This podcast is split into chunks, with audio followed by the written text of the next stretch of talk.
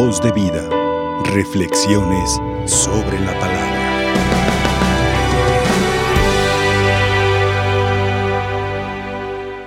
Como baja del cielo la lluvia y la nieve y no vuelve allá, sino después de empapar la tierra, de fecundarla y hacerla germinar. Queridos hermanos, ya casi cumplimos ocho días, una semana de haber iniciado este camino de la cuaresma. Y este camino de la cuaresma no solamente es un recordar lo que Dios ha hecho y un recordar lo que debemos de hacer, sino es vivir cada día lo que el Señor nos está pidiendo, pero de una manera plena. Y por eso en estos días que el Señor nos regala su palabra, nos invita de nuevo a recordar el camino con el que hemos iniciado la cuaresma. Tres cosas nos ha pedido el miércoles de ceniza el Señor para empaparnos del espíritu de la cuaresma. La oración, el ayuno y la limosna. Y ayer, el día de ayer recordábamos una parte importante de la vivencia de la limosna, que es la caridad, que es el amor pleno hacia nuestros hermanos. El día de hoy, pues viene a reafirmar otra de las de, de estas vías que nosotros podemos utilizar, que es la oración misma. Porque el Señor utiliza esta bella imagen de la primera lectura del libro del profeta Isaías, donde dice, la gracia que el Señor te regala en esta cuaresma no es una gracia que se pierde, sino utiliza una bella imagen y por eso he iniciado la homilía recordando las palabras esta gracia que el Señor derrama es como la lluvia o la nieve que caen sobre la tierra para empaparla, hacerla fecundar y hacerla germinar.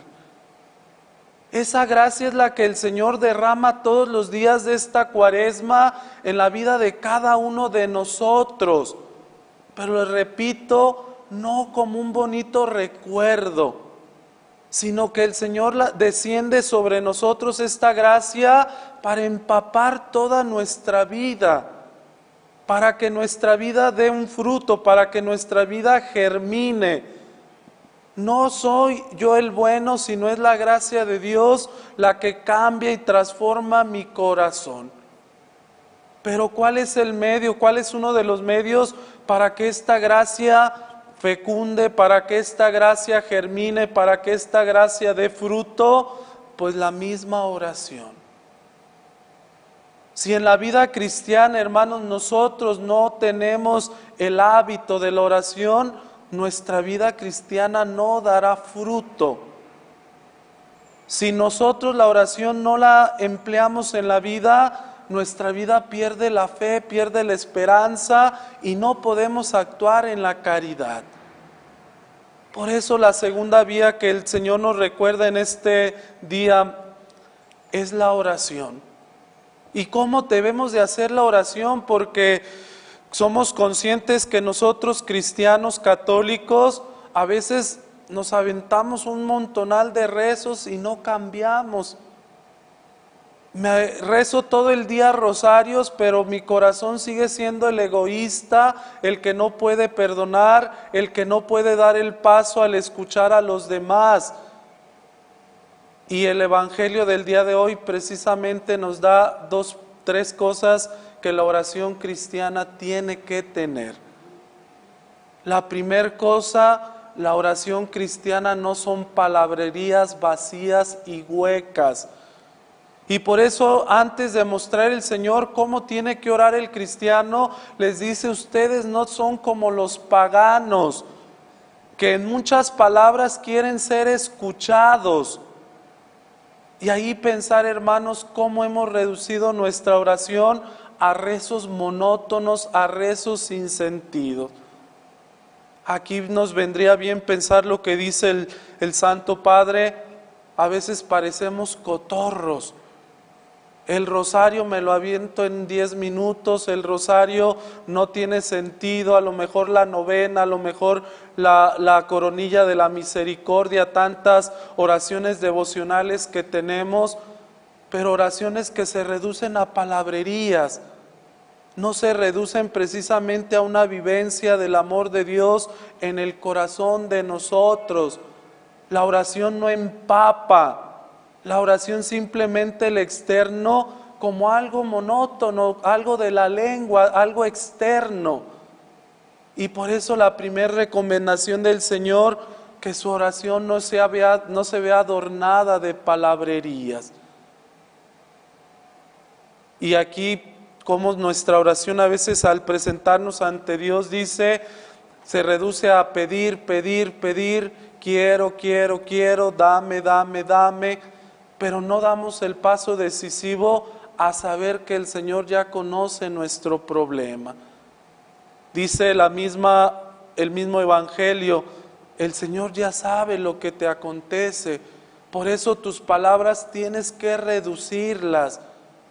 Porque la oración la reducimos a pedir, pedir, pedir y no la reducimos a confiar y tener ese diálogo profundo con nuestro Padre que nos escucha. Primer característica, mi oración no son palabrerías huecas, sino mi, oración tiene que ser ese diálogo o esa relación existencial con el Dios que sabemos que me ama y que me escucha.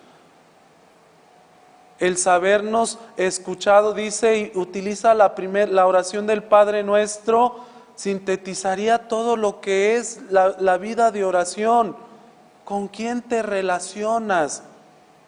Con un padre, con un padre que escucha, con un padre que está atento. No te relacionas con un político, con un mercedario, no te relacionas con un supergenio.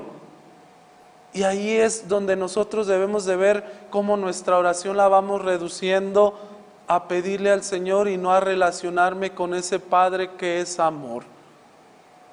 La segunda característica, hermanos, de la oración cristiana, pues nos habla de una sencillez. Por eso el Señor, cuando enseña a sus discípulos, les presenta una oración muy sencilla, pero muy completa. ¿Cuál es el modelo de la oración cristiana? El Padre nuestro. ¿Cuántas palabras, cuántas peticiones nosotros encontramos en el Padre nuestro? Pocas, pero que son la base de lo que realmente nosotros necesitamos en esta vida. Por eso la segunda característica de la oración cristiana tiene que ser la sencillez en el momento de orar. ¿Cómo nos presentamos ante Dios?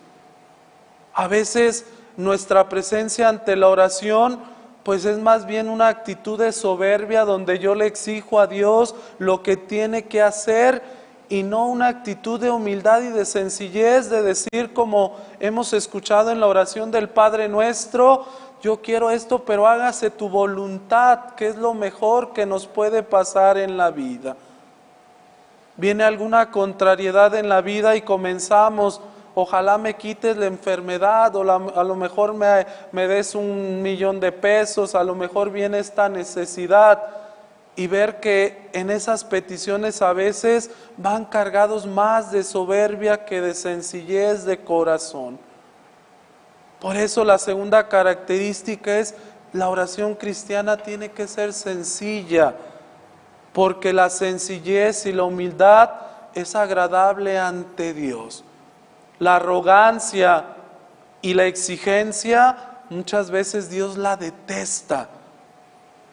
Y por eso tenemos que cuidar en esta oración de, este tiempo de la cuaresma que nuestra actitud es acercarnos al Dios que nos perdona, al Dios que es misericordia, al Dios que no nos, no nos ha ofendido, sino que nosotros lo hemos ofendido. ¿Con qué actitud nos acercamos ante Él?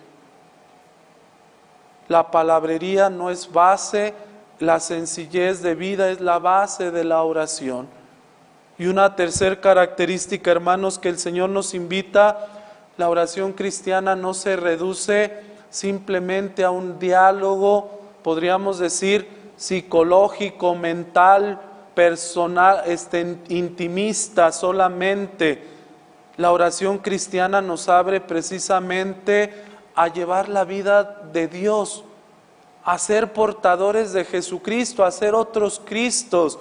Y por eso al final que demuestra la oración del Padre nuestro, el Señor nos dice, si no perdonamos de corazón, ¿cómo tú pides que el Señor te perdone? La oración te invita también a ser partícipe de la caridad al otro. La oración cristiana te abre precisamente a compartir lo que el Señor ha hecho contigo la oración cristiana nos dirá el evangelista Lucas, sean misericordiosos como su Padre es misericordioso. Eso es precisamente la oración. Y un buen examen, hermanos, de, oración podría ser cómo es nuestra actitud frente a los hermanos. Si nuestras actitudes siguen siendo de egoísmo, de soberbia, de orgullo, de vanidad, señal de que no estamos orando. Porque nuestra vida y nuestra conducta tiene que ir demostrando la experiencia que nosotros tenemos al relacionarnos con Dios. Si nuestra experiencia ante Dios es superficial, ¿cómo será nuestra vida? Superficial. Mentiras, engaños, doble vida, soberbia, situaciones adversas, odios, rencores, si nuestra situación con Dios es profunda, ¿qué llevará el perdón, la macedumbre, la amabilidad, la caridad, el amor, la alegría, la confianza? Por eso el día de hoy que el Señor nos regala este, estos pasajes bíblicos, ver que el Señor empapa nuestra vida con la oración para hacerla fecunda, para hacerla germinar, para dar frutos y si nuestra vida no está dando frutos, es que hemos caído en, una, en un autoengaño de la oración.